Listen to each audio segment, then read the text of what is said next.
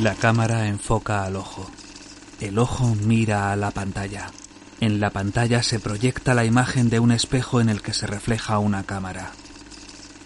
Y así, ojo, pantalla, espejo y cámara crean un bucle infinito. Iniciativa Metacine. Rodar para vivir, vivir para mirar, mirar para rodar. Iniciativa Spot habla de las películas que hablan de las películas. Iniciativa Metacine, 23 de noviembre en iBox.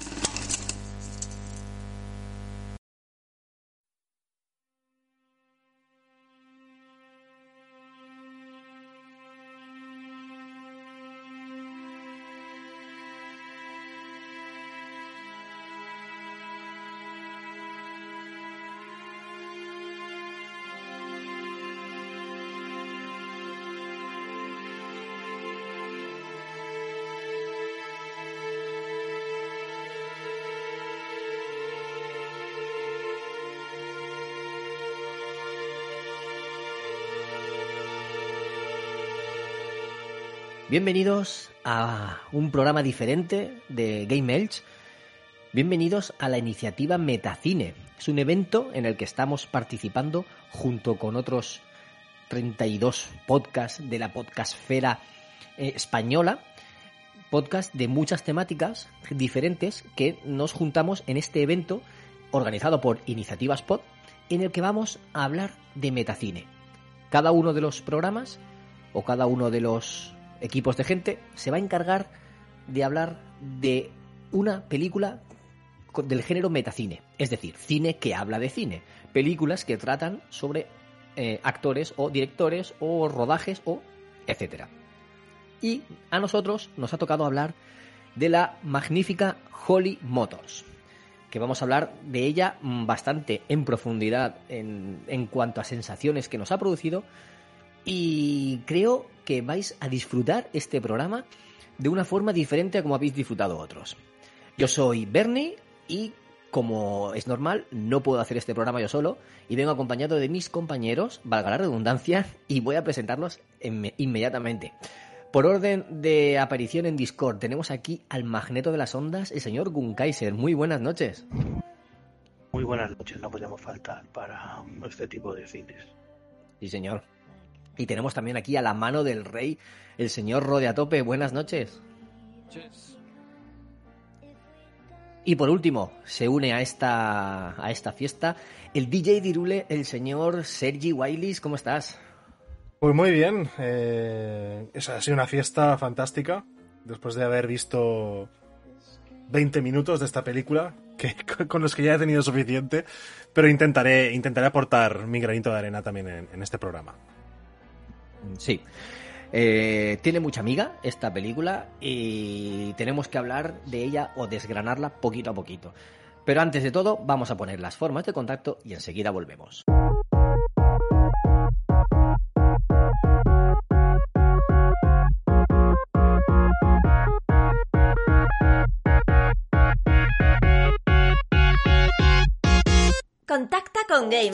Escríbenos un correo a gameelchfm.gmail.com. Búscanos en Twitter como arroba o en Facebook e Instagram como arroba.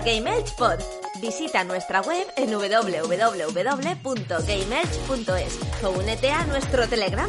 Y escúchanos en iVoox, iTunes o Spotify. Coméntanos si somos tu crush. Y si no, next. Y ahora una pregunta para Rosana, de familia asimétrica. Dinos, ¿qué significa para ti el metacine? Cuando escuché por primera vez el concepto del metacine, fue algo bastante llamativo porque no, no me vino a la mente enseguida. Ya, claro, una vez que me paré, dije, ah, claro, es, eh, son aquellas películas que tratan o que hablan, mencionan referencia a aspectos del cine a otras pelis. Y la verdad me parece un concepto que indica que el cine es algo que compartir, es algo vivo. A través del metacine se rinde homenaje a otras muchas películas. Incluso que películas que en un principio la gente con la que compartes puedes conocer y puede dar lugar a decir, anda, pues esta peli debe estar bien, voy a ir a verla. Entonces, una peli del metacine no solo eh, tiene el argumento propio de esa película, sino que te ayuda a recordar otras películas, te ayuda a decir, ¿y qué referencia has visto tú? ¿Y tú qué has visto? Ah, pues tú te has dado cuenta que esta película se refiere a esto, que este momento tiene que ver un guiño con este otro. O incluso muchas veces, lo que he comentado antes, el no conocer, pues anda, eh, esta película parece que hace referencia a esta otra, la has visto y tú, pues no, es que nunca he visto la otra película, y llamarte la atención, es decir, el metacine es algo como que tiene muchas capas, no solo la capa propia del argumento de esa película, sino todo lo que conlleva haciendo referencia a otros aspectos y otros elementos que hacen que recuerdes, que compartas, que rememores, que descubras eh, otras películas. Entonces me parece un concepto súper amplio y difícil de llevar a cabo. Difícil de llevar a cabo porque porque como tiene tantas capas, pues eh, uno se puede limitar a ver solo la superficie y no profundizar y no valorar más allá de lo que engloba dicha película.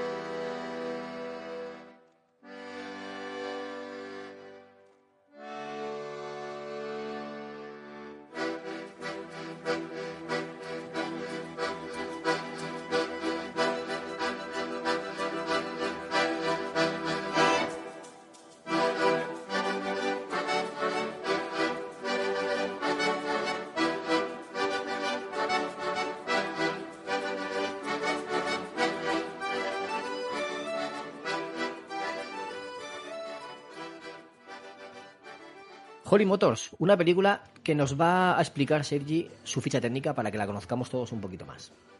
Pues bien, la película fue estrenada, o más bien fue producida en Francia, eh, fue estrenada del año 2012. Es una película cortita de una hora y media, poco más, no llega a las dos horas. Dirección de Leos Carax, guion de Leos Carax, música de Neil Hannon, fotografía de Yves Capet y Caroline Champetier, y en el reparto, pues nos encontramos con Dennis Lavant, Edith Scott, Kylie Minogue, que después de Street Fighter no sabía que había vuelto a aparecer en alguna película, Michael Piccoli, Eva Mendes, conocida por todos, Jean-François Valmer, Big John, François Rimbaud, Elise Lemaux, Jen y Jane Dison principalmente. Eh, está coproducida entre Francia y Alemania.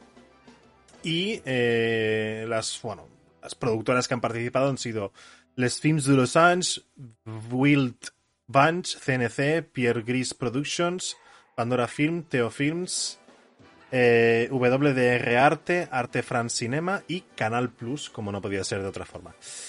Nos encontramos con una película del género drama, cine experimental, surrealismo, cine dentro del cine, o sea, metacine, que es lo que, lo que hemos comentado, y está considerada una película de culto. Y finalmente, eh, la película pues cosechó muchísimos premios en, los diferentes festivales en los que participó. Nueve premios César, eh, consiguió una estatuilla en el Festival de Cannes como sección oficial de largometrajes. Eh, se llevó en el Festival de Sitges mejor película, director y, y, mejor filme europeo. En el Festival de Chicago, mejor película, actor y fotografía. En el Círculo de Críticos de Nueva York, dos nominaciones, incluida la mejor actor en la crítica, en, los críticos de Los Ángeles, mejor película extranjera y otras dos nominaciones. En la Asociación de Críticos de Chicago, dos nominaciones, incluida la mejor actor. Y en Boston, eh, tres cuartos de lo mismo, dos nominaciones, incluida la de mejor actor. Y eso sería todo. Y ahora ya podemos hablar un poco de, de lo que sería pues la sinopsis. De, de qué va la película, David. La película es muy difícil de explicar y claro, después de haber oído esto. No va. ¿Qué? ¿Cómo, Rodé? Que la película no va directamente. No va de nada, pero va de todo. Dios. Con estos títulos, o sea, con estos premios premios y estas nominaciones, la gente dirá, madre mía, esto tiene que ser un peliculón, esto tiene que ser eh, la película de, de la década. Eh, y Sergi seguro que opina todo lo contrario. Bueno, lo, lo estábamos comentando antes off the record, ¿no? Yo creo que es eh, una película muy pretenciosa eh, y est- está hecha para, para críticos de cine. O sea, antes hablábamos del arte, ¿no? Y, y Gunkaiser ha hecho mención a, a ir a ver un- una obra en un museo, una obra de Dalí o de Goya o de Van Gogh o de quien sea. Y, y lo puedes mirar desde, desde otro prisma, ¿no? ¿no? no es lo mismo ser una persona random como, como cualquiera de nosotros, que somos, no somos críticos de, de arte en sí, y lo puedes ver Entendido. ni entendidos. eh, o lo puedes ver como una persona crítica y bueno, ahí pues eh, la gente se vuelve loca, sí, es una gran película, la fotografía, no sé qué. Pero al final, antes lo comentaba también con, con Kaiser y Rode antes de que llegaras, yo y seguramente el 99% de la gente de este planeta quiere ver una película para entretenerse. Y esta película no entretiene nada. Si pasas una barrera, te entretiene. Sí, Pero pero... hay que pasar eso, hay que pasar esa barrera, porque no, no, no es fácil, es durilla. Sí, sí, es muy duro. Es cine de culto, es cine de autor. Totalmente. Lo que dice la gente cuando se ríe, ¿no? La película iraní de- del Festival de Cannes o la última. pues, la típica película francesa de autor. Sí. No, es que no es típica para nada, no es típica, pero es muy, muy de autor y muy experimental también. En, en esta película, el director juega con nosotros en todo momento y nos hace partícipes. O sea, es que como es metacine, es cine dentro del cine, los actores hacen de actores y nosotros hacemos de espectadores. Es que es un, es un doble sentido. Nosotros somos los espectadores, pero entonces también participamos en la película haciendo de espectadores de la película. Es, es- es muy difícil de explicar, muy, muy, muy, muy difícil de explicar. La sinopsis, os voy a leer esta sinopsis de Film Affinity para ver si... Un segundo. Es que no sé si soy la musiquita de fondo. Un poquito, sí. Por eso, la lavadora, espera. Esto forma parte de la película también. Podría formar parte del guion de la película, que de Claro, repente... Sí, esto podría. de la radio. Sí, que de repente... Podría, podría formar parte. Que suene una, una lavadora de repente. Hostia. Sí, exacto. Yo creo que la, el VHS de, de Ring, este que te mata a los siete días, tiene más coherencia y tiene más gracia y está más entretenido Sí, la verdad es que sí. que, que esta película. Mira, os voy a leer la, la sinopsis de Film Affinity. Un día en la vida de Monsieur Oscar, un hombre que se traslada en una lujosa limusina blanca conducida por Celine de trabajo en trabajo. Para cada uno de ellos adopta una nueva personalidad. Mendigo, monstruo, asesino, padre de familia, etc. Eh, es un buen resumen, la verdad. Es un buen resumen. De, de- spoiler, o sea, ya la gente no, no lo va a ver porque ya has dicho toda la película.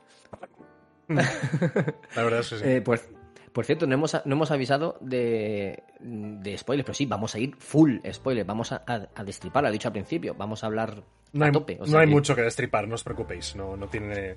No, no os vamos a arruinar la, la vida ni nada de eso, no os preocupéis. Tranquilos. si no se habla en profundidad esta película, no se, no se puede, hablar de, no se puede hablar de esta película sin spoilers, porque cerraríamos ya. O sea, no se puede, literalmente. Yo creo que incluso a la gente le vamos a hacer un favor, porque a lo mejor ni necesitan verla, pero si la ven pueden entender más de lo Sí. que van a ver. Exacto. Porque básicamente va de eso. Eh, Oscar es un actor y va de papel en papel. Eh, Sergi eh, ha comentado antes, mm, creo que ha sido de Records, que había visto la escena del banquero que sale y se disfraza de abuela. Claro, al principio nosotros, nosotros pensamos que es un banquero porque sale y se mete en una limusina, ¿no? Sí, sí. Bueno, se mete en una Claro. limusina, está teniendo sus llamadas. eh, David, Claro. eh, antes, antes de, de empezar la película hay Dime. una escena.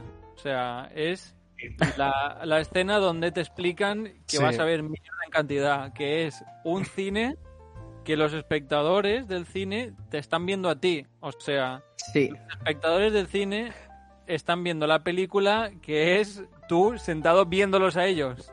exacto. Es, es- es- juega, con, juega con todo el, el director. Eh, hace muchas. eh, es, es que es mucho metacine. eh. Son juegos, no, no juego de palabras, pero juega con todo. Leos y además Carax- está- están dormidos, ¿eh? Los, los espectadores. Sí, sí, están dormidos y Leos Carax es como un poco una crítica, ¿no? De la- los que ven al cine y van a ver la película tonta y como que están dormidos, ¿no? Sí. Entonces, Leos Carax, que sale en la película, que es el, el señor fumado que va en pijama y se despierta por ahí, es como el, el, el emporrado, como que derriba la cuarta pared, ¿no? Entiendo yo, que porque Sí. está como pegando en una pared y mete el dedo que es una llave y abre la puerta, es una cosa O sea, fumada. un, un dedo que es una llave inglesa o algo así. Eso es súper raro. Es como que se da cuenta, ¿no? Y como que quiere hacernos ver em, que ha roto la, la- la cuarta pared. Y hay un niño en pelotas que va por el En el pasillo del cine. en el pasillo del cine.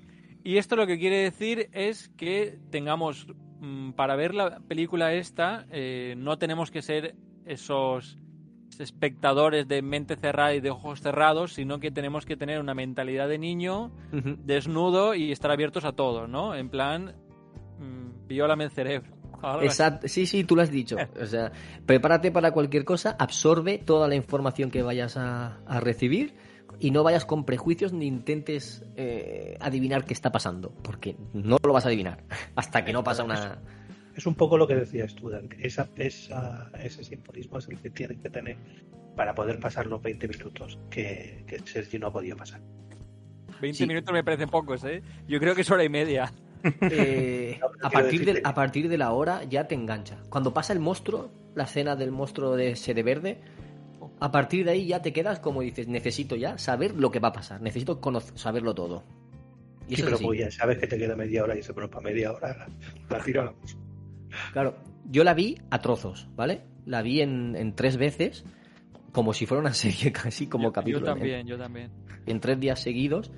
Y claro, me quedaba pensando, digo, ¿qué he visto? ¿Qué, qué ha estado pasando? Y me, mm, no estaba todo el día pensando, pero en algunos momentos pensaba e intentaba adivinar qué pasaba. Porque claro, Creo que ese es, un- ese es uno de los grandes, pienso que es uno de los pequeños defectos que tiene, eh, no la película en sí, sino el, el, el tema experimental que ha intentado meter.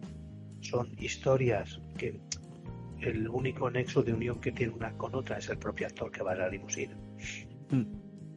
Y que las historias sueltas podrían engancharte. O te puede enganchar una o te puede enganchar dos. Pero todas en sí es complejo de que acabes. eh, vale, al final te pueden explicar las cosas o vas entendiendo un poco el tema, ¿no? Pero mira, yo por ejemplo te puedo poner un ejemplo. A mí, eh, Samalayan, que también es uno de estos directores que se les va un poco la pinza, sí, eh, director de, de Avatar, pero no de Avatar de los de los azules, sino el Avatar el de, la, el de la flecha en la frente. el de la flecha en la frente. Mucha gente dice que, es, que él hizo esa película porque le gustaba el tema en sí, ¿no? Y puede ser, decir, es un poco, es un, ¿cómo decirlo? Es un director intenso, ¿vale? Pues a mí esa película me gustó porque tiene un sentido, tiene, se basa muy mucho en los dibujos que yo recuerdo, aunque tiene sus más y sus menos. Pero sin embargo, este director yo lo veo más, eh, más que intenso, pretencioso. Esa es la palabra. Sí, correcto. Porque, mm, vale, sí, yo entiendo el concepto que me estás diciendo al principio, ¿no? es un poco, te voy a hacer partícipe de toda esta historia para hacer metacine, para meterte, eh, para que tú formes parte del cine, pero es que funciona a veces, ¿vale? Funciona en los momentos que te lo están explicando. Cuando no te lo están explicando, no lo estás entendiendo. Creo que eso es, es parte de lo que le falla, digamos, a ese cine experimental, por decirlo de una manera porque una de las cosas que he leído por ahí es que es una especie de, de, de- de crítica al cine en sí, de que el cine ya no es como era el cine, quizás por estas plataformas que están entrando y este tipo de cosas. Y, y- y lo fija mucho en los actores en sí que te están contando la historia. Vale, sí, son actores, pero el actor no deja, eh, ya bien sea plataforma o ya bien, si- bien cine convencional, el actor sigue teniendo el mismo papel, el, actor- el, el papel de actor, con lo cual, y el director igual, quizás, incluso, quiero pensar que incluso en plataforma se invierte mucho más dinero en cine. O en, o en la película que se va a hacer aunque luego no se presente en cine, que solo sea para plataformas, pero hay películas en plataformas que no han ido al cine que tienen mucho más presupuesto que algunas películas de cine. Entonces, es eso, pretencioso, pretencioso en todo momento. Sí, aparte de criticar al cine en sí y al, y al público, eh, digamos que cada uno de los papeles, cada una de las mini historias tiene también una crítica social o algo así en, sí misma. Y la, puedes pillar o no. Claro, cada, historia te cuenta una cosa. O sea, creo que hay nueve. De las nueve, cada una te cuenta una historia. Cada una tiene un sentido en su momento. O sea, eh, te cuento nueve mini películas dentro de una película. Y el nexo de unión entre ellas es el actor.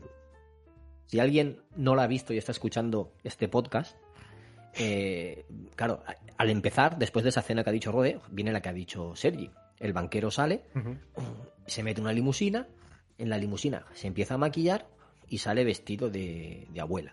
Pero, de abuela, de la abuela de, que, te, hace que te hace las lentejas, ¿sabes? O sea, ahí con el pañuelo. me recordó la, de Cenicienta. Sí. No, la de, la de Una, una, una, buena de estas rusas. O la de fabada asturiana. Sí, también. Sí, algo así. Una rusa que chepa con su vasito en la mano, no sé. Exacto. Con el bastón, pidiendo con el vasito. Y tú dices, ¿qué, está haciendo este hombre? O sea, ¿qué, es? Como. Que yo lleva guardaespaldas. Sí, llevaba guardaespaldas. Una, una, abuela que lleva guardaespaldas armados por, si le hacen algo. Como lo necesita porque está mal de la espalda, ¿no? En teoría. Bueno, ya está. chiste, chiste malo, chiste malo, chiste malo, chiste malo. Perdón, perdón, perdón, perdón.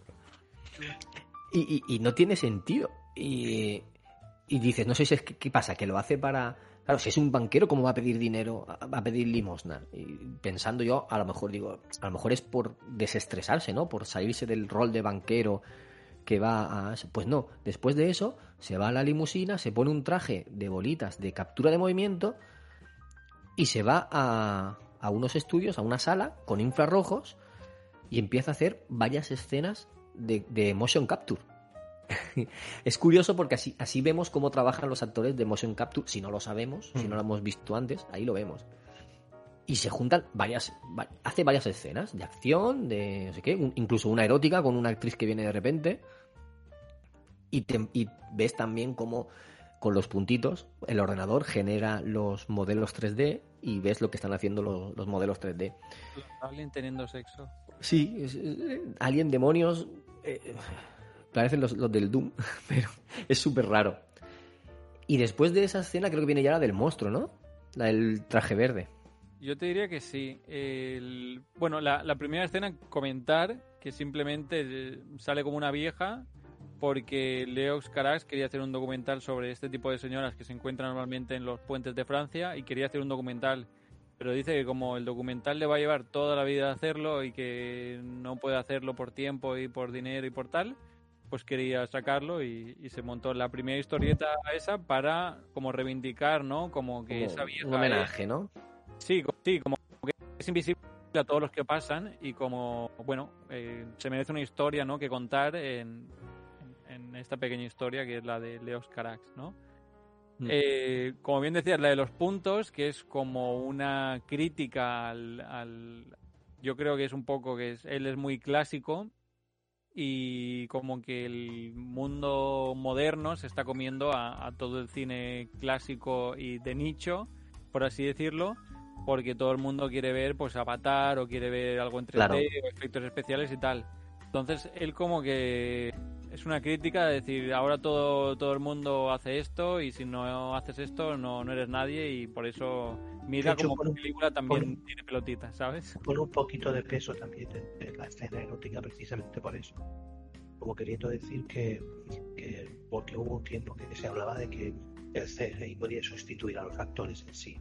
Entonces aquí también pone un poquito de énfasis en esa en ese erotismo, ¿no? Porque de hecho el traje de la, de la chica que entra en rojo es así como de látex rojo, no es el típico traje negro que tienes con la bolita. Sí, es, brillante, sí. Correcto, es un, es un látex rojo, entonces hace esa, eh, ¿cómo decirlo? Hace también esa mención a que incluso en, en el erotismo o en el, no, diría el porno, ¿no? pero que también, digamos que entra eso muy bien dice Rode, también es una crítica que, que en cualquier posición de cine, y ya no solo en el cine de acción, o en los videojuegos, en cualquier parte ya puedes meter ese tipo de, de CGI. Sí. Como veis, eso, eh. También, el, perdona David, el, el tema de los aliens es una referencia a, a Alien de verdad, pero que también lleva el erotismo, que el director de Alien creo que también llevaba algo erótico. No sé si películas porno o algo, algo erótico. eh, Bueno, lo, lo- la, lo- tiene de la mano. la teniente Ripley va bastante provocativa en la primera peli. Va en bragas toda la película prácticamente. Huyendo del alien. de Alien y metieron también cosas eróticas a la vez que el tema de aliens teniendo sexo y cosas así en honor al director por lo que entiendo que estos aliens teniendo sexo también es como un homenaje no al, al, al director de Alien perdona David Ridley Scott. No, no, sí, iba a decir eso que, que lo que hemos comentado, que cada eh, escena, digamos, mm, tiene como una crítica hacia algo. Aparte de que tú, tú lo que estás viendo es eso, un banquero que se hace, que se disfraza de abuela, luego se disfraza, se hace el motion capture y de ahí pasa a la del monstruo. Y tú dices, me estoy volviendo loco, no sé lo que está pasando aquí y no sé quién es este hombre, no sé lo que hace. Se viste con un pelo así desarrapado, un ojo blanco como si tuviera cataratas, un traje verde que parece de Leprechaun sin camiseta debajo, mm, muy desgastado, las uñas súper largas, los dientes postizos, eh, La barba y el bigote. la barba, el bigote, va está muy... como hecho mierda Es- esa es la mejor, para mí es la mejor de todas las... es que es la mejor es que a, a mí no es la que menos me gustó porque es bastante guarra y el personaje es muy guarro Es, es muy fuerte, ahora, pero ahora es lo muy comentamos icónico. eso. O sea, Sí. al final es la que más se te queda. O sea, ese personaje tan icónico que, bueno, que de hecho Lo utilizaron. este personaje lo utilizaron antes en un corto de- Sí. en Tokio, que era pues eso, un minuto o dos de que este personaje aparece de una alcantarilla y creo que es el único personaje que han eh, reutilizado en, en esta película. Pero ya venía de antes de, de otro corto que, que le, le gustó mucho a, a Leos Carax y quería Mm. pues darle como otro pequeño corto a este hombrecillo extraño. Sí, es Y- que parece un Leprechaun más alto. Y es eso, o sea, en Tokio ha- hace prácticamente lo mismo. Salir de la alcantarilla y la lía mm, robando billetes a la peña, se los come, robando flores, se las come, empujando a la gente, eh, robando los cigarrillos, agarrando un cigarrillo del suelo y empu- empujando a la gente y liándola. Hasta que lo detienen, bueno, entre comillas se vuelve a la alcantarilla, pero seguramente ese pavo lo, lo detuvieron en Tokio. Y, y también ganó un montón de, de premios este corto. Entonces, como que quería repetir, ¿no? Y Sí. hicieron, pues, el, el, el Monsieur Merde, que es el Mr. Mierda para, para los amigos españoles. Eh, es esta, esta historia. Que, como decía David, es la que al principio no te gusta, es la que menos te gusta, pero luego la que más recuerdas y la que, La que más huella deja. la que más huella deja. Sí, sí, sí. sí. Claro, tú lo ves que se va disfrazando y dices que, bueno, está haciendo cosas. Claro, porque antes de eso dice que tiene una cita y vamos a llegar cinco minutos tarde. Aviso al cliente y dice, no, no pasa nada, luego recupero el tiempo eh, a lo largo de la semana, no sé qué. Y dices, qué, qué raro. Y claro, sale disfrazado de eso, se va al cementerio, sale de la alcantarilla, se va al cementerio, que ha dicho Rode, tal, se come las flores, se come la, la planta y están haciendo una sesión de fotos a una modelo, que debería haber sido Kate Moss, pero no mm, se ve que no podía y por eso en la, en la película se llama KM y la interpreta Eva Méndez, que está simple- simplemente eh, posando para fotos y está el fotógrafo diciéndole bellísima, bellísima, bellísima. Entonces él llega ahí entre la gente, el monstruo se queda parado en el, en el arco donde se para el público que mira, ¿no? A la famosa. Y está mirando, entonces le dice, dile que si puede hacer una foto con la modelo. Y la, la ayudante del fotógrafo le, le pregunta que si, que si se quiere hacer una sesión de fotos. Está hablando con él y no le contesta. Dice, parece que no me entiende. Y de repente le señala con dos dedos y le pega un bocado y le arranca los dedos. Dios. No, no sé si es por temas de, de guion, pero por las imágenes que he visto, Eva Méndez está bastante desmejorada, ¿no? En esta película. Más delgada la he visto yo. Sí, como muy esquelética, escuálida. Hace mala cara, ¿no? No sé. Yo creo que, que ya estaba así, no sé. ¿Sí? ¿Tú crees? Que siempre he estado flaquilla, no sé. Sí, pero aquí no sé, como que se le nota más. Mm, Pues lo curioso, no sé, lo curi- es que es, es muy inexpresiva ella en esta película, en esa escena que hace, Vale, es vale. súper inexpresiva, no hace nada, porque después de morderle los de- arrancarle los dedos a la otra, va a él, la coge, se la echa encima a la, a la espalda, sobre los hombros, y la secuestra, y se la lleva, y el fotógrafo, en vez de detenerlo, se va de- detrás de él haciéndole fotos. Súper Hay, hay surrealista. unos, unos detalles que no hemos comentado, que es cuando él eh, se mete en la alcantarilla, hay gente con maletas dentro de Sí, la alcantarilla. Que Sí. Como si fuera un éxodo de gente huyendo de. Y eso no sabemos si es parte de la trama, que luego comentamos, o es gente de verdad que son mendigos que viven ahí. también yo creo que es algo alguna crítica. Y en las lápidas eh, pone Hay webs. webs que pone visita mi página web. ¿La has visto alguna? Eh, he intentado visitar alguna y, y no funcionan. Creo que son páginas que eh, estaban en la antigüedad y que han muerto y las puso ahí. Claro, eh, o que ese, la película es de 2012, entonces algunas... Eso pero, yo. Eso pero hay una que sí, yo, lo- yo he visto una que sí y hay un fotograma de la película y pone texto en francés, no me acuerdo lo que era, pero hay es un fotograma, una escena de la, de la película, una de esas webs.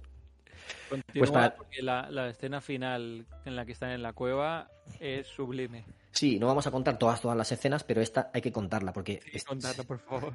se la lleva a una cueva y, y es, eh, es que es, es- es surrealista porque no sabemos, no, no tengo claro qué hace. Eh, le quita el bolso, lo, lo es- lo escampa, se come los billetes de, de- que tenía ella y de repente la pone de pie y empieza a coger su ropa y a vestirla. Eh, ella estaba con, con, unas, con un vestido como de, como de seda Enseñando el escote. Enseñando escote, los hombros y tal. así. y empieza a cortarle trozos y a taparle y le hace un burka. le hace un burka. Y al final la sienta, él se desnuda entero, que de hecho se le ve entero y se le ve el pene erecto. Es la primera película que, que yo he visto eso. No, no, no, no sé si es de plástico o, o ha usado Viagra, pero yo creo que es de plástico. Tiene también mucho pelo alrededor. Yo Sí. creo que es un pene de plástico puesto ahí con. No se sabe. Y, y- creo y que le, le hace gestos como enfadado, como diciéndole, ¿por qué te pones así ahora? No te pongas así, ¿sabes? Algo, y tú estás diciendo, no entiendo lo que pasa. Entonces, eh, como ella está sentada, se tumba él al lado de ella, se la, apoya la cabeza sobre las piernas y se queda dormido mientras ella le canta una nana. Y ella se levanta un poco el, lo que le tapaba los ojos y te ves la, la figura que tú ves es la mujer con como un mantón por encima cantándole, parece la piedad. ¿Os acordáis de la figura, la escultura de la piedad? Sí. Es totalmente la, la piedad del Jesucristo. Es una- es una muerto, reproducción. Con la polla erecta Sí, y con las flores y ella como si fuera eso, como si fuera la, la Virgen con la... Con, con- no con el burka, pero sí con la... O sea, yo lo vi y dije, hostia, esto parece un paso de Semana Santa. sí. Pero es como una crítica, ¿no? Como una burla de que, no sé, Jesucristo es un monstruo o algo así. es que no lo tengo claro. No entiendo bien lo que intenta criticar aquí. más que un burka le, lo pone, le pone una máscara porque la, el, el velo que le pone tiene como dos hendiduras en los ojos. Es que es un burka total, porque solo, ve- solo se le ven los ojos. Es total, Ya no, sí. pero, eh, pero un burka realmente no tiene agujeros en los ojos. Ah, que tiene una, tiene una tela, dices tú, una... Correcto, sí, es que he leído Vale. por ahí que lo que hace es, digamos, que ponerle como una máscara sin ponerle una máscara, porque al final representa una Virgen y tampoco quiere hacerse enemigo de la iglesia, ¿vale? Sí, Entonces, por no ponerle una máscara o una careta, le- la tapa de esa manera, pero le hace esa hendidura para que al fin, al fin y al cabo no sea un velo o un burka, sino un- una especie de máscara de tela, decirlo de una manera. Sí que es verdad que no sé de qué va, o sea, no entiendo, me pasa lo mismo que vosotros, que no entiendo ese... En este Eh, momento, ¿qué en este momento de película, eh, claro, en este momento de la película ningún espectador sabe de qué va. O sea, está totalmente perdido ya. Porque después de Banquero, Vieja y Motion Capture, ve que le arranca dos dedos a una chica y secuestra a, a una modelo. Y entonces, eh, claro, la mente ya es que dices, ahora sí que no entiendo nada. Pero luego vas viendo, por lo de la cita que decía, a, a partir de aquí ya vas, vas intuyendo que esas citas son trabajos, porque como él lo ves maquillándose y todo, Eso es lo que iba a decir yo. Es lo que iba a decir yo. Dentro del coche tiene un set de maquillaje como un actor. Que de Total. hecho tiene un espejo parecido al que tienen los actores. sí, con bombillas, todo Exacto. eso. Sí, claro, y a partir de aquí ya empiezas a, a ver. Entonces va a otra escena, bueno, la siguiente es de un asesinato, ¿no? ¿Es la siguiente la del asesino? Creo que sí. Eh, la siguiente es la del padre. La del padre Ostras, la del padre, la aquí hija, que me- baja de ahí la me dejó loco. Esto es una locura. Eh, la hija, no sé si es. ¿Quién coño era la hija? No sé si es del director, creo que es la hija del director o, de, o del actor. Creo que es la del director. Creo que era del director, sí. Claro, la recoge de una fiesta y le echa la, la charlita en el coche, la deja en la puerta de la casa y se va como enfadado. Y se va y se vuelve a montar en la, en la limusina. y tú dices, pero ¿es su hija realmente? Claro, te quedas pensando, ¿no? ¿Es su hija realmente? ¿No es su hija? O le, o le han pagado por hacer de actor. Claro, ahí es donde empiezas a pensar. Y después de esa, ahí sí que viene la del asesino, que esa la va a contar Rode porque, porque esta es buenísima también. A, a mí, a mí yo te voy a decir que es de las que más me ha gustado. la del asesino está Sí. curiosa, está bastante curiosa. Eh, pero. Sobre todo por la transformación final. va Claro. que es la del acordeón en la iglesia. Ah, es verdad, ostras. Primero va la del acordeón en la iglesia, que es eso, es un, no sé, un momento, escena que te puedes encontrar, no sé, en un, Musical. un musical, pero Sí. la, la canción también es rara, ¿no? Porque es como una protesta, como si estuvieran protestando por algo, Sí. como un grupo de trabajadores que se ha reunido para protestar por algo. Él se le ve súper fibrado ahí con los músculos y todas las venas y todo, con una camiseta de tirantes. Es como muy proletario, ¿no? En la, la escena.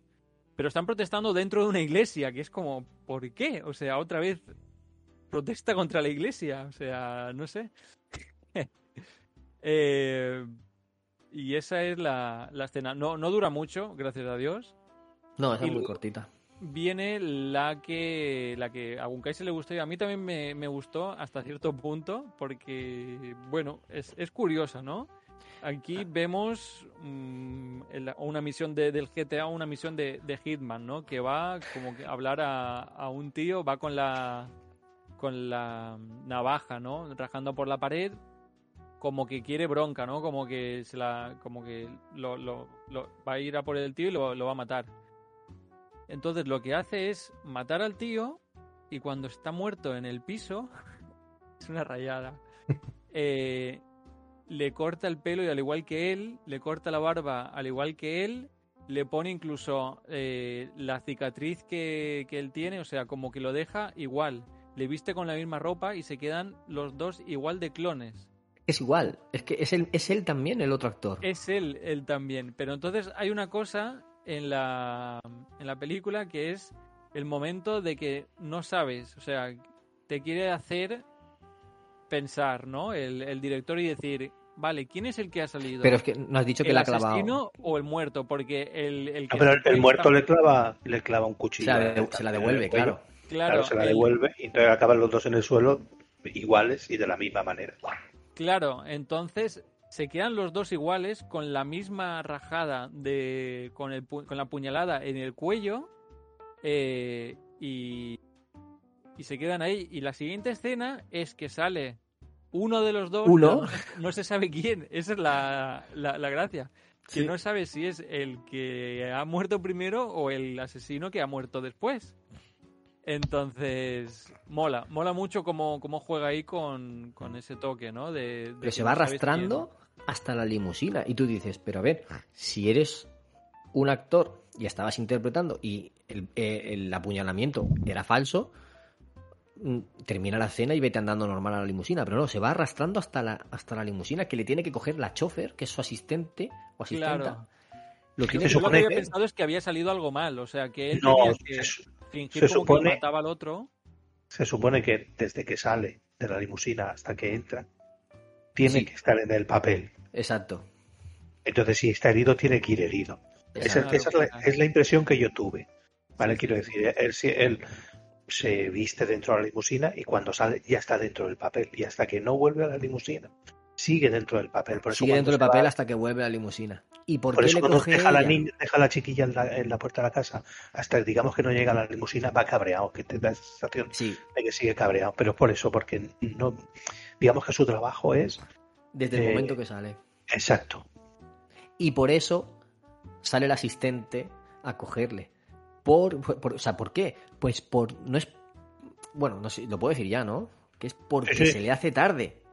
No es para ayudarle. Tú te crees que ha ido a ayudarle porque dices, algo ha pasado mal. Pero no. Luego se ve en una escena siguiente, no sé si es en esta o en otra, que sale también haciendo otro asesino. Con una capucha roja con, con un alambre de pinchos alrededor. Va a una terraza y le pega un tiro a uno. Y entonces los guardaespaldas le, le pegan a él un tiro, le, disparan. Le disparan a él, otra vez. Y cae en suelo. Entonces va otra vez el asistente a cogerle. Y... Está todo lleno de gente murmurando y hablando y no Sí. sé qué. Y va el asistente en medio de la gente que él está muerto allí, el asesino. Y, y le dice, vamos señor, que llegamos tarde. Y lo agarra, como que lo abraza y se lo lleva al coche. Claro, es una es locura. que- Y él eh, coge, se levanta y, y se va. Que es lo mejor. Claro, hasta que no entra al coche no, no puede dejar de ser ese papel que es. Y, y ahí vas, vas viendo cosas, ¿no? Vas entendiendo poco a poco, pero muy, muy poco a poco. Y ahí es el momento en que viene una escena clave, creo, que es la del coche, la del Va, el, va el hombro. El hombre de- del bigote ese con la cara rara va, va antes. Es como con una mancha de nacimiento o con una herida, no sé bien qué es. Pero le habla como que no está muy motivado en el trabajo y que hablan exacto. de. La gente habla de eso y que a ver si se lo va a dejar y no sé qué. Y él dice que, que no, que está muy motivado y tal, ¿no? ¿Era algo así? Sí. Como que mm, llamarle la atención un poco, de que se tiene que implicar más, se tiene que, tiene que ser más creíble. Y, y claro, tú esa, en esa escena tú dices, vale, entonces ahí es cuando ya tienes claro que él es un actor, que está interpretando y que son papeles. Claro, pero tú piensas lo mismo, ¿dónde está el set de rodaje? O sea, él sale, hace un papel, pero ¿dónde está el set de rodaje? No, no, no se ve, ¿no? Pues eh, es la forma que tienen de, de trabajar. Y después de eso, Entonces, pues... se, supone, se supone que eh, él es el actor de esa imagen y que tú, siendo el espectador, no ves nunca las cámaras. Claro, Entonces, eh, lo que hace el cine es eso, es explicarte que a ti te están viendo cómo tú ves la película. ¿No? Entonces, eh, eso sí que es una de las cosas que había leído, que en ningún momento se ven las cámaras ni nada porque realmente eh, se supone que él es un actor de, de una historia. La historia que te están contando, te parezca más absurda o menos absurda, es una historia y no se pueden ver las cámaras de cómo lo están grabando porque teóricamente lo están grabando para una escena. claro, es que a lo mejor son escenas eh, que mañana vuelve a rodar otra escena de esa película. Y luego los montadores montan la película. Eso, es una, eso es una de las cosas que yo he llegado a la conclusión. Claro, Porque eh, digamos que para él da a entender que ese es su día a día. Porque las historias suceden todas en un día. sí, Sí. todo, todo es el mismo día. Correcto. Al día siguiente él va a ir a rodar otras escenas diferentes. No sé si para otras películas o como bien dice David, par- las partes continuantes de las mismas películas que ha rodado cada día. Claro, eso no lo llegas a ver porque no lo hacen. Pero claro, una de las escenas que viene después es la de Kylie Minogue, que también es un musical porque también canta ella. También, sí. También Claro. una letra un poco rara, pero también. Sí, La, la escena que va después es la de que tiene que hacer de un hombre, de un señor que El viejo. se está muriendo, el viejo que se está muriendo y hay una chica que está como preocupada por ella. Esta escena también fue un poco rara porque era la sobrina, pero se había casado con él, pero él se había casado por ella, con ella por el dinero de ella. Una cosa rara, sí. O sea, Sí. ella era, que es joven, Esa- no, esa escena es en blanco y dinero. negro. No, no es en blanco No y negro, pero bueno. Esa no es en blanco y negro. No, no. No sé por qué me dio esa, esa impresión, pero quiero decirte que, porque me dio la impresión de que era un poco esas historias tórridas de, de, de cine antiguo. ¿no? Donde sí, Sí. que es verdad que ese tipo de cosas sí que sucedía. Sí. Mm. la cuestión de esta es que... Como que le dan la vuelta, ¿no? En Sí. vez de que él, ella se casa con, con dinero por él, él se casa por dinero con, con la chica joven y guapa. Y, es una Y ahí tenés la crítica. rara. Ahí Sí, está la, la sí. crítica. Ahí a vuelve a estar la crítica. Sí que es verdad que ahora que lo decís, es como, como si hicieran una película de cómo son los actores. O sea, eh, como si los actores, es las típicas películas que hace Disney para explicar algo que no es de verdad. Por ejemplo, la de, ahora que está eh, Soul, no sé si la habéis visto. ¿Sí? eh, que explican cómo las almas viven en otro mundo y al final se meten en los cuerpos y acaban en las personas y tal. Una, una forma ¿no? de explicar cómo, cómo son los actores, como que los actores no son personas reales, sino que viven dentro de una película y hacen películas dentro de las películas, ¿no? Algo así. Con- continuamente, hacen Es- es escenas como continuamente. continuamente y como luego también voy a desvelar al final ya. ¿Ya lo vas a pero- desvelar? No, al final no, espérate. Bueno, bueno, bueno, lo dejamos queda- para el final. No- espérate, espérate, que, que nos queda Quedan poco, dos, nos queda ¿no? poco. Sí, sí, sí, nos quedan dos. Pero el, el, el, el ver que, que él es un actor y tal, aquí se puede ver que ella también es una actriz, porque cuando Sí. él muere, como que se levantan y empiezan a hablar y dicen, eh, ¿tú, ¿tú cómo te llamas? Y no sé qué, ¿Has- ah, ya habías trabajado aquí, no sé qué, habías hecho esto, no sé qué antes, sí, sí, no sé cuántos, bueno, ya hablaremos, no sé qué, y se van. Y es Y- como pero que ella, ella se queda, ella se queda tumbada en la cama porque eh, ha interpretado tanto que, que tiene el sentimiento de, de- está tan afligida que no puede levantarse como él. Entonces se, se queda cinco minutos más en la cama hasta que se puede recuperar e irse. Y es eso, o sea, ella también es una Holly Motors, ¿no? Y aquí empezamos a ver que él no es el único actor que hay interpretando, sino que hay más todavía. más Kylie Minogue también había hecho algo, que se había, se había puesto una peluca o algo así. Sí, sí, ahí es lo que, lo que vemos, que cuando sale, yo pensaba que era la misma chica, pero de- después de esta escena es cuando vemos eh, que una limusina se para al lado de otra limusina y empiezan a discutir los chofers. Sí. Y aquí vemos a Kylie Minogue dentro de la limusina que lleva una peluca y entonces le dice, ¿tienes tiempo? Le dice, "Tie- tengo 30 minutos, no sé qué. ¿Y tú? Sí, también tengo 30 minutos. Y cogen y se van de, de la limusina y se van a un sitio todo reventado, un sitio abandonado. Sí. Abandonado, abandonado, que da miedo, con muñecos descuartizados por Man- todos lados maniquís, sí. maniquís reventados. Y entonces hablan como también como una película, ¿no? De estas músicas. Como si fuera una exnovia, algo así. A cantar como si fuera una exnovia y le dice algo de que cambiamos el amor por convertirnos en monstruos, como que eh, estaban enamorados y ahora ya no, y ahora son Holy Motors o actores, lo que sea, y como que ser un Holy Motors te convierte en un monstruo, como hacer todo eso es ser, ser un monstruo. Y es, y es curioso, ¿no? Que los propios actores o el cine lo, lo ve así, ¿no? Como que el, el- lo- ser actor, ser la fama y todo eso, eh, te convierte al final en un monstruo que destruye, pues a lo mejor como una relación, ¿no? Que, que antes podían tener. Mm. Eh, y es una eso, ¿no? crítica, es una crítica también a, a lo que pasa en Hollywood. ¿vale? De, de los grandes actores que se acaban casando entre ellos Sí. y acaban separándose y acaban eh, mal entre ellos precisamente por y eso. Angelina Jolie, ¿no? Pues sí, por ejemplo, por ejemplo, o, o Banderas con, con la con la en caso no me acuerdo ahora cómo se llama. Pero dice que eh, al final acaba siendo eso, ¿no? Mela- Melanie Eh, Griffith. En Melanie Griffith, correcto. Al final, mm, eh, ser tan, tan inmersivo dentro de ese mundo, yo creo que, que te destruye, ¿no? Precisamente un poco eh, lo que decía Rod es verdad, ¿no? Eh, de hecho, muchos actores eh, se meten tanto en el papel que, que utilizan métodos de, no sé, por decirte, el, el- no sé si el método Stanislavski, que te tienes que meter en el papel y durante Sí. un tiempo eh, Joaquín Phoenix estuvo haciendo historias para interpretar el Joker. eh, entonces, ese, ese tipo de inmersión es lo que te, te quiere decir un poco eh, la película sobre el actor o sobre los actores que van en estas limusinas. ¿no? Sí, es, es, es, es eso. Más- más- básicamente, básicamente destacando todo eso.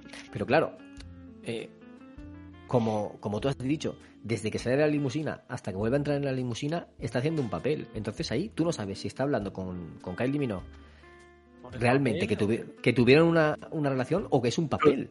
No lo había pensado. Claro, es que no lo sabes. Yo Porque ella, lo había pensado. ella se quita la peluca y claro, y decía, ¿tienes tiempo? Tengo 30 minutos. Es como si estuvieran hablando de, no estoy- ahora no estoy actuando, Pe- Pero no. Es- Esa es la impresión que me dio, pero tienes razón, puede ser. Tú lo has dicho, desde que sale la limusina hasta que entra, eh, están actuando. Pero claro, lo curioso es que después de que ella, con el otro, de- el otro actor, caen de la azotea y se, se matan en el suelo, que realmente no se matan, pero es parte de su película. Él, cuando sale del edificio, la ve muerta en el suelo y dice, no, grita llorando, no, y se mete corriendo en la limusina que la tiene su chofer, con la puerta abierta, y, sa- y se mete de un salto. Y Es que dices, a, lo mejor, a lo mejor has visto un spoiler de la película que estaba. Y tú dices, es, es que realmente le importaba a esta chica. No tendría que haber salido por en medio, Claro. si tienen que repetir la escena. O no eso, sino que dice, hostia, he visto el final, muere. Es que no lo, no lo sé. Parece como que realmente era su, era su pareja antes y, y ahora le da pena verla así y por eso se mete corriendo. Pero claro, es, es- es mentira, es falso porque son actores. Entonces, Ya, pero- pero el nunca sabes cuándo es verdad y nunca sabes cuándo está actuando. El simbolismo es que cuando están actuando, están actuando. Aunque él no actúe en esa película, lo que está haciendo el- el- la, la otra actriz es real. No están actuando en todo momento. Solo, solo no actúa dentro de la limusina. Es el Ya, único no, sitio donde no que actúa. Él cuando, cuando la ve a ella, no está actuando en la película de ella. ¿O sí? Sí, sí. Vale, pues entonces eso es correcto, están actuando los dos. Están actuando los dos y está siguiendo el papel. Y, y claro, eh, después creo que ya va la última, que es la de la casa, ¿no?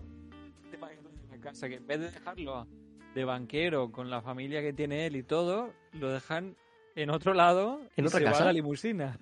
Sí. Para, o sea, lo deja por la noche para descansar, la limusina aparca, la chofer se va a descansar, pero él descansa actuando todavía, Actuando también de, de otro papel. de otro papel.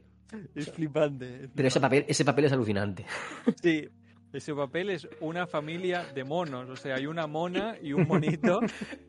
y él es como el padre de familia que ha tenido el monito con la mona. Y están ahí, o sea. Tipo el eh, planeta de los simios. Tipo el planeta de los simios, sí. Lleva al monito abrazado como, como un bebé y a la mona eh, de la mano y se quedan los tres mirando por la ventana. Y es como, ¿What the fuck? ¿Qué está pasando aquí? Justo antes en, en la limusina ponía eh, tu casa, tu esposa y tus hijas. ¿no? Era, es como la, eh, la escritura, el guion, el guion de lo que tenía que estudiarse, lo que tenía que interpretar.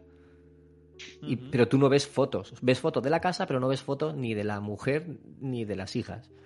Y te crees que es como un premio, ¿no? Después de todo, la- yo pensé, después de todo esto, le dan un premio, se va a esa casa y con y estas van a ser su mujer y, y sus hijas. Pero no, es otro papel. Yo pensaba que eran las, las del principio, pero cuando vi los monos dije, ¿what?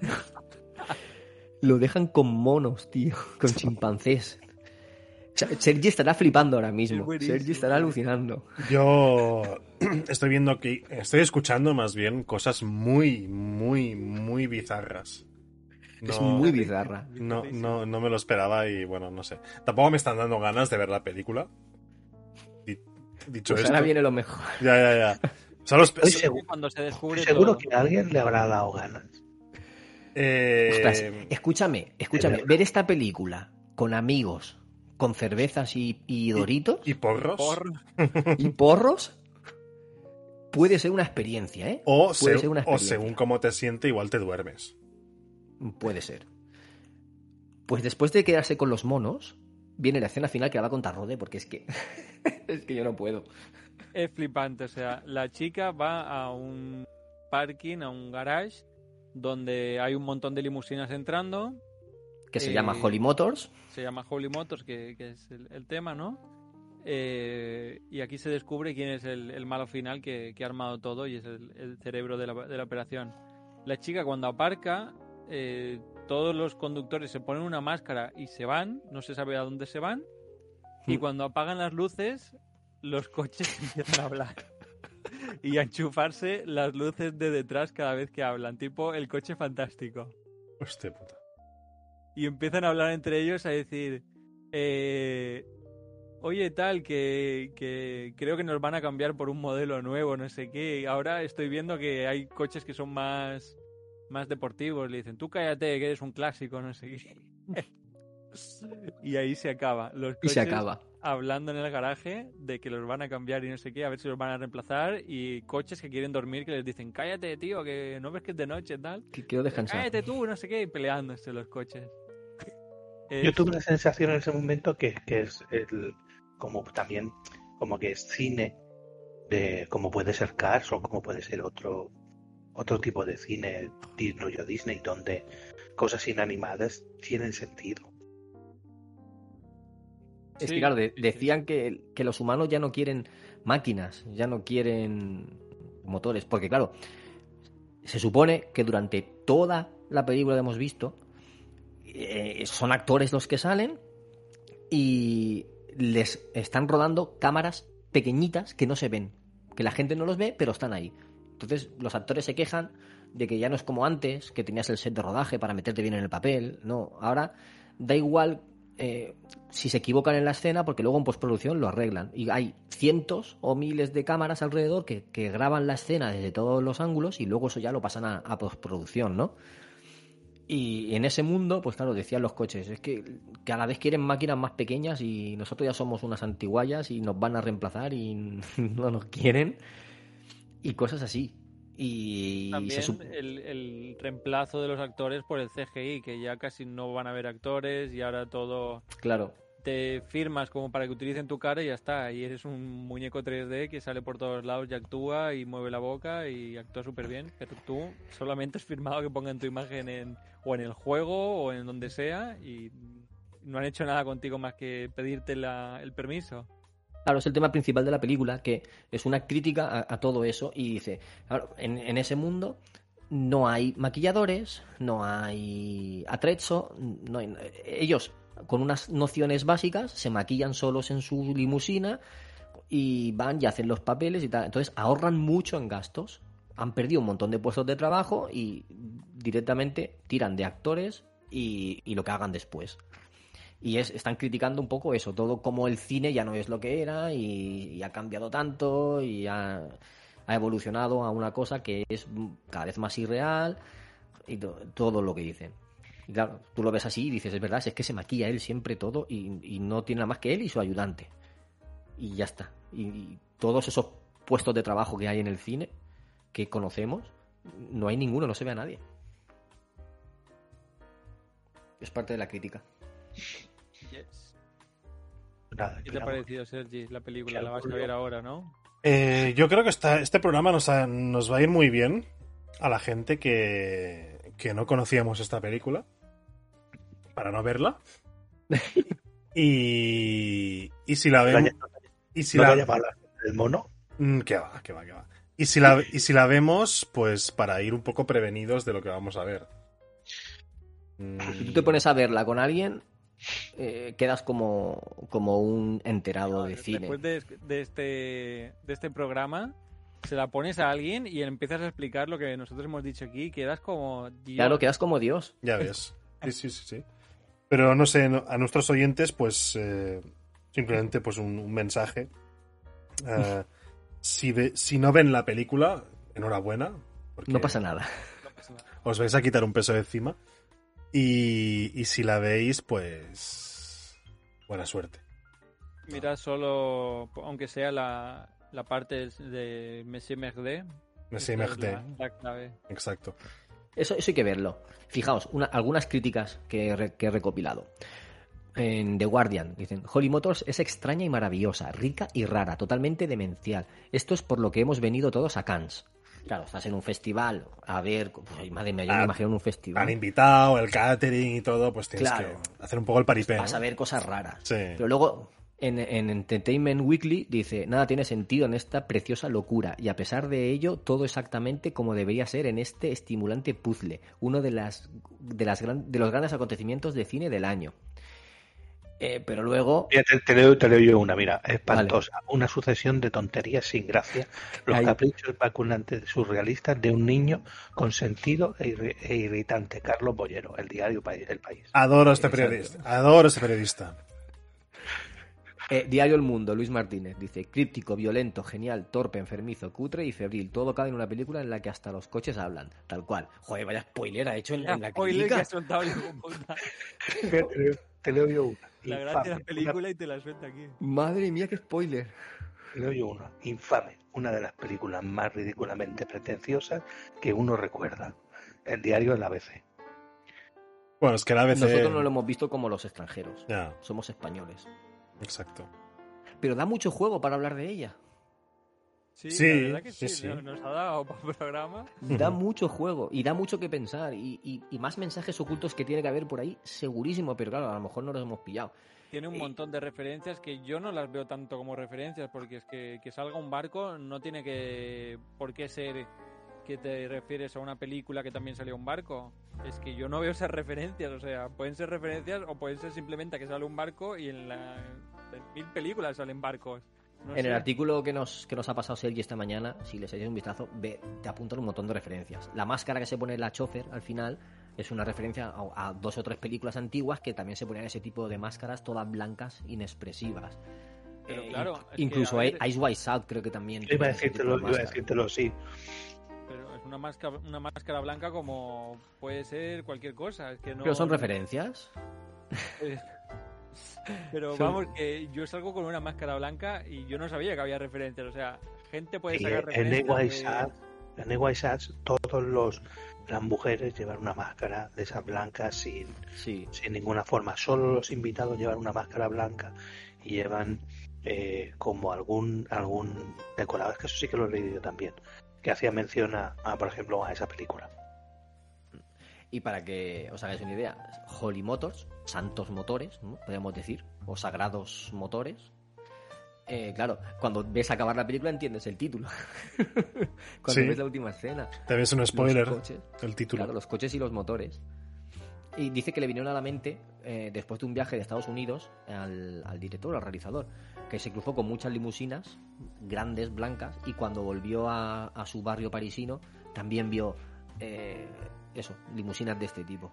Entonces le llamó la atención y por eso le vino eh, lo de Holly Motors. La- el nombre al menos. La inspiración, le vino la La inspiración. inspiración. Exacto. Pero claro, la crítica esa que ha dicho, lo de la película que hasta los coches hablan, o sea, en, en la crítica te han soltado el spoiler, e- es como. O sea, al nivel de sexto sentido. Ya ves. No porque hasta que no lo piensas hablar no lo asocias, pero sí. Mm, Pero sí, claro. eh, es un spoiler de- del cupón. Y bueno, teníamos ahí por a- apuntadas algunas curiosidades, pero no son muy importantes. Eh, y más que nada porque nosotros no entendemos de cine francés. Entonces habla de, actu- de algunos actores franceses que, que no- nosotros no vamos a entender esa- esas referencias y esas, y esas curiosidades. Eh, yo creo que podemos ya hacer unas conclusiones rápidas y, cerramos porque eh, va siendo hora, ¿no? Ya hemos hablado largo y tendido de la película. ¿Os parece bien? Sin duda. Vale. Bueno, pues que empiece Gunkaiser, por ejemplo, con, con Mira, sus mi- conclusiones. Lo, lo tengo, lo tengo. Mira, mi pase por la película, ¿vale? Eh, un cierto interés al principio, Sí, me aburro, cabezada, un poco de interés, cabezada, película visual, cabezada, un poco interesante, bostezo, no he entendido nada. Fin. yo tuve que leer, ¿eh? Cuando la terminé tuve que, tuve que leer para No, no, entender o sea, algunas yo, cosas. yo buscaba para, intentar- para ver un poco el concepto, pero hay algunas cosas que tampoco me convencen, ¿no? Como, no, está hecha como para, para sí, entiendo que está hecha para, eh, ¿cómo decirlo? Un- Una especie de crítica al cine y toda la historia, pero volvemos a lo mismo de antes. Tú como director eh, egocéntrico puedes decir que esto es cine y que lo que yo veo no es cine. No estoy de acuerdo contigo. El arte es arte y a mí me puede gustar uh, tres pinceladas en un cuadro hechas por un mono borracho y no gustarme Dalí, por ejemplo. ¿Un mono de la Tú- peli? Por ejemplo, por ejemplo, o sea, ¿qué, qué, qué determina que yo sepa más de arte que tú? Bueno, si has estudiado arte, sabrás más sobre el arte, no de arte. En el cine pasa un poco de lo mismo, que a mí me guste Arma Letal 4 no quiere decir que no valore eh, o que yo no, no, me guste el cine a diferencia de otros, cosa que no es mi caso, ¿vale? Sí, con Kaiser, me los que me gusten. Un Kaiser, según los expertos que hay en Twitter, sobre todo, si no has visto El Padrino, no tienes ni idea de cine. No te das en ah, cuenta. pues yo no la he visto, o sea que no tengo ni idea. Ah, yo las, yo las he visto, pero pienso que están sobrevaloradas también. Intenté pues verlas una vez y me, y me, dormí. Me parecen buenas películas, pero por ejemplo, uno de los nuestros me gusta mm. más que el padre. Yo me dormí con Blade Runner, por ejemplo. Y la tuve que ver en tres, en tres, en tres tiradas porque me sobaba, ¿qué quieres que te diga? Y es una, es una, es una peli de culto también. Sigo, sin entenderla, ¿eh? Sigo sin entenderla. Pero bueno. Sergi, ¿tú tienes algunas conclusiones que decirnos? Sí. Yo te las digo, 20 minutos fueron bastante. Lo que tardes en ir al baño y volver. Suficiente. Ya está. Eh, como laxante, la película puede estar bien también es cierto. Y, poco más. Es, es, es, dura, es muy dura. Sí, sí, sí. Rode, dinos tus conclusiones. Eh, a mí me gustan las películas raras. Pensaba que esta me iba a gustar, no sé por qué. Me gustan eh, eso. Las cosas raras me, me, llaman la atención, pero esta es una película que, que no. Y me, y me pasa mucho que, que yo cuando veo cine es como lo que dice Gun Kaiser espero ver historias y las cosas que son de metacine, que no van de nada, que es gente bailando o haciendo cosas mudas y cosas así, eh, lo veo como una pérdida de, tiempo que, que, no me está transmitiendo ninguna, ninguna historia ni nada. Sí que transmite mucha crítica y mucha historia, pero para crítica, no sé, prefiero cosas más simples que no haya que pensar tanto. Yo soy como ese cine de principio que están con los ojos cerrados viendo la película. A mí me gusta eso, a mí me gusta ir al cine a dormir y a disfrutar de mis mierdas en CGI y poco más. Pero lo que sí que me ha gustado mucho es el programa. El programa lo he disfrutado mucho entre vosotros comentando y sacando todo ese jugo, ¿no? Es como que hasta que no he hecho el programa no me he sentado a pensar y hasta que no lo habéis, o sea, hasta que no lo hemos desgranado todo, eh, como que no le he sacado partido y no me ha gustado la película. Ahora que hemos hecho el programa, me, ha encantado la película. Pero. Justo, justo. Pero es eso, la película la he visto en muchos cachos, no, no la había entendido, no había sacado conclusiones y eh, mi mente pensaba, he perdido casi dos horas de mi vida. Pero no, la verdad es que, que tiene mucha crítica, lo he pasado muy bien aquí con este programa. Espero que los mm, oyentes también lo hayan disfrutado y que también vean la película de con otros ojos y que piensen en nosotros y en cada vez que vean el, el pene de Monsieur Merde. Y, nada, poco más. Agradecido de que nos hayan mandado esa película. Más que nada por, por no ver algo simple, ¿no? La, la, la Land, ¿no? Que, yo la habría disfrutado viéndola, pero, pero a lo mejor no tanto grabándolo. Claro, es eh, no, no lo hubiéramos sacado todo ese jugo, abriese una película, pues bueno, sí, a mí me ha gustado, a mí me gusta más la cena esto y tal, pero esto ha sido completamente distinto y creo que nos ha acercado a, a otro estilo de cine que nunca habíamos visto, ¿no? Que quizás al principio nos parece una mierda, pero que bueno, no sé, quizás nos abre una puerta a, a, más programas y más películas que no entendamos. No sé, no sé. Yo, yo voy a voy a, reaprovechar todas tus palabras para mi conclusión. Es que me, pasa exactamente igual. me costó mucho verla, no entendía nada y, grabando el programa me ha gustado más. Después de grabar el programa me ha gustado más y, ahora puedo ir diciendo, yo he visto Holly Motors. yo he visto Holly Motors. ¿Tú la has visto? Pues allá, allá tú, allá tú. Míratela, míratela, hay que decirle. Míratela, míratela. dos cosas que aportar. Denis Laván. Denis Laván, el protagonista, impecable, ¿eh? O sea, impresionante ese actor. Yo no lo había visto nunca, pero impresionante que bien lo hace. Sí, mira, yo, yo sí que iba a hacer una cosa que no he dicho antes, que no la tenía apuntado aquí. Hay un cierto eh, sobreactuación de, todo, de todos los personajes en sí, ¿no? Sí. Pero es una sobreactuación buena, no es una sobreactuación como los japoneses o como los chinos que, todo lo exageran, ¿no? Sí. Es una sobreactuación eh, que en cierto modo es necesaria porque eh, te tienen que meter en esa historia que realmente la está interpretando un actor. Exacto. Entonces sobreactúan de más, pero esa sobreactuación no queda mal. Y en el protagonista es impecable. Eh, hay trozos dentro de la limusina que son brillantes. Sí, Cuando se está poniendo el maquillaje de, del monstruo, como lo llama David, Sí. ¿no? el, el bigotico, la barbica, que lleva las heridas del asesino. cómo se pone el, la lentilla del ojo blanco y tal y esto. Y, y es simplemente un, lo que, o sea, se está maquillando, pero está muy, es un momento, en el- son pequeños momentos, lo que te decía, interesante, visual. No son, son esos momentos que dices, hostia, esto me está gustando y tal. O, o lo que te pasa en, en alguna ocasión, y dices, "Ah, voy a seguir viendo para ver qué va a pasar. Que luego tenga más o menos sentido y dices, joder, es que me, me ha contado una historia que no tiene que no tiene ni pie ni cabeza, pero es que no tiene por qué tener pies y cabeza, que es un poco lo que Exacto. lo que te cuentan estas nueve historias, o sea, son partes de- diferentes. Además, el director se toma sus tiempos para que tú te quedes reflexionando, porque si de una escena pasa directamente a otra, no te da tiempo a pensar en lo que acabas de ver. Entonces, tienes ciertos eh, momentos de transición entre una escena que está rodando y la siguiente para que tú pienses y reflexiones qué acabo de ver, qué es no sé qué, y que, y que analices. Y también es una película que cuenta mucho sin palabras. Hay pocos diálogos, si lo piensas.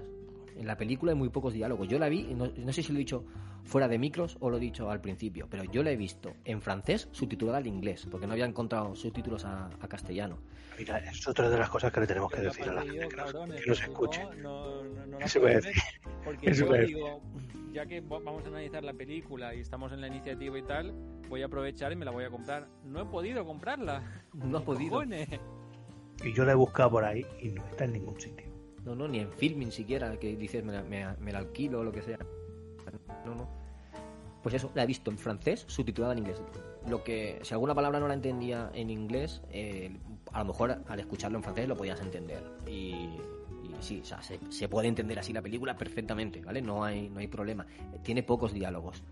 Y luego, aparte, yo soy una persona que me gusta mucho ir adivinando las tramas de las películas y de las series. Me encanta. Lo que más me gusta es ir adivinando las tramas. Y cuando, cuando voy adivinando, me gusta, porque me, me siento inteligente, entre comillas, ¿vale? Que, que muchas veces es porque el, el director o el showrunner quiere que te sientas así y te lo va poniendo mascadito para que lo entiendas, para que lo pilles. Eh, pero cuando me, me hacen un plot twist y me cuentan algo que no me esperaba, que no es lo que yo me estaba imaginando, me gustan más todavía las, las películas y las, y las series. Y, ese es el sentimiento que me hacía querer seguir viendo esta película, porque digo, necesito saber qué está pasando, necesito saber mm, este hombre que era un banquero, por qué acaba matándose a- matando a uno que es igual que él, parece un gemelo, pero que luego mm, se va con monos, se va a dormir con monos. Me, me, me estaba volviendo loco. Y cada escena era más rara. Tú piensas que no son escenas como, yo qué sé, no están haciendo una escena de conversación en un bar de una película cualquiera, ni, ni una simple escena de acción de otra película cualquiera. Son escenas muy raras. Han cogido escenas muy raras. La del, la del monstruo es que la tenéis que buscar en YouTube, la tenéis que ver. In- imprescindible. O sea, esa la tiene que ver Sergi, por favor. Y, y claro, como son escenas tan raras, te deja totalmente descolocado. Pero eran tan, tan, tan raras que yo me costaba verla y decía, uff, no puedo más, ¿eh? No puedo con esta, con esta película, no. Estaba a punto de dejármela, pero esa ansia por saber qué estaba pasando me, me hizo seguir viéndola. Y al final tuve que apoyarme de, de análisis de gente, de, de, de artículos que me ayudaran a comprender realmente lo que, lo que estaba viendo. Que, que puede ir más allá. Es que no sabemos qué papel realmente hemos jugado en la película nosotros como espectadores. Ha estado jugando con nosotros el director en todo, en todo momento. Eso Ni se lo, vamos a dejar, se lo vamos a dejar a los oyentes para que nos lo digan ellos, para que, para que comenten. Si alguien la ve y se da cuenta de algo O la más, que, nos, que nos comente también. Porque a nosotros seguro que nos, se nos escapan referencias, se nos escapan eso, lo que nos ha querido decir el director en muchas escenas que hemos dicho, pues, en la, no sé, en cuál, cuál lo hemos comentado mucho. Eh, pero... Da igual, eh, sí. No sé, en la Por de ejemplo, Padre, la de la, no- Vir- no- no le hemos o la de la comentado. Virgen. La de la Virgen no sabemos qué sentido tenía al final. Claro. por ejemplo, o, o eso, o la del acordeón, que le hemos comentado también, pero que no, no sabemos por qué se hizo eso y qué sentido tiene y Mm. no sé. Si alguien lo sabe, pues que nos comente a ver. Sí, y si alguien se anima a verla eh, a raíz de escuchar el programa, que la pueden ver, aunque se sepan el final, no pasa nada. O sea, os va, os va, os va a sorprender igual. Si os animáis, no lo comentáis, por favor, que de verdad, aunque lo digamos siempre, pero de verdad, comentarnos, dejarnos un comentario. Oye, la he visto. Y nos decís qué os ha parecido, porque nos, nos resulta súper curioso y queremos saber lo que pensáis, porque nos ha dejado locos a todos. Queremos comentarios. Yo vi Holy Motors por culpa de Gmail. Hostia. en todas las redes sociales. Comentarios. Yo vi Holy Motors por culpa de Gmail. Sí, Un tío. virus. Una cam- me voy a hacer camisetas. Sí, sí. Hostia, una camiseta con Yo vi Holy Motors por culpa de Gmail. Me la pongo todos los días hasta que se caiga a pedazos. Te juro que me la hago, ¿eh? es, es impresionante. Y, y nada más. Yo creo que, que hasta aquí, brevemente, brevemente, ¿vale? Voy a, leeros eh, el checklist, voy a leeros los otros podcasts que han participado en, la- en esta iniciativa. Eh, película el, El Crepúsculo de los Dioses, la, la hace La Camarilla. Cantando bajo la lluvia, Osera Radio, Felini 8 y medio, Amando la cabina, El Guateque, se encargan El Café de Rick, La Noche Americana, lo hacen Destino Arrakis, eh, Arrebato, la, se encargan Planeta Bob, La Rosa Púrpura del Cairo, Más que Cine. ¿Quién engañó a Roger Rabbit? ¿Por qué Oh. podcast? ¿Qué, su- qué suerte han tenido Oh. ellos. Nuestro amigo Jorge. Cabrones. Esa le gusta a Sergi, ¿no? Me encanta esta película. Esa mola mucho. Mm. Cinema Paradiso, Just Live It, eh, Barton Fink la hace en doble sesión. El último gran héroe, abriendo Oh. melones. Qué buena está también. Qué bueno esto. Eh, Ed Wood la hace La muerte tenía un podcast. Scream la hace en Familia Simétrica, también han tenido suerte. Tesis la hace Un Memento y Volvemos. Boogie Nights, Tiempos de Videoclub. Perfect Blue la hace Cineboradas. La Niña de tus Ojos la hace Mocking Pod. Mulholland Drive la hace Hablo de Cine por Misery Ratti. Adaptation, El ladrón de, de orquídeas. Lo hacen a la velocidad absurda. Tropic Thunder, no me cuentes películas. Yo no sabía que Tropic Thunder era metacine. Sí, sí, sí. Se podría considerar, sí, sí. No la he visto. Muy bien, está muy Nine. bien. Nine la hacen nuestros amigos de Bad Señales. The Artist, el podcast de Magacinema. La invención de Hugo, entre pelis. La invención de Hugo tampoco sabía que era metacine. Sí, un Sí. poquillo. Esa sí que la he visto, pero no sabía que era metacine. Eh, Holly Motors, nosotros. Al encuentro de Mr. Banks, Café con Podcast. Trumbo, Bibliocracia. La La Land, Tierra Omega. Ellos también la han tenido fácil, ¿eh? One Cut of the Dead, Policías Pelis. Eh, Érase una vez en Hollywood, cine desencadenado. Esa no la he visto todavía, la de. La de este. La de Brad Pitt y. Y Leo DiCaprio. No sé si la habéis visto le, vosotros. le gusta mucho. Está muy bien, es- Está muy bien. Eras una vez en Hollywood, ¿no? ¿Quieres decir? La de, Tar- la de Tarantino, Sí. No me pero tampoco la veo como un peliculón. Película, no, pero está muy bien. Sobre todo el final, evidentemente. El último. El último acto es la hostia.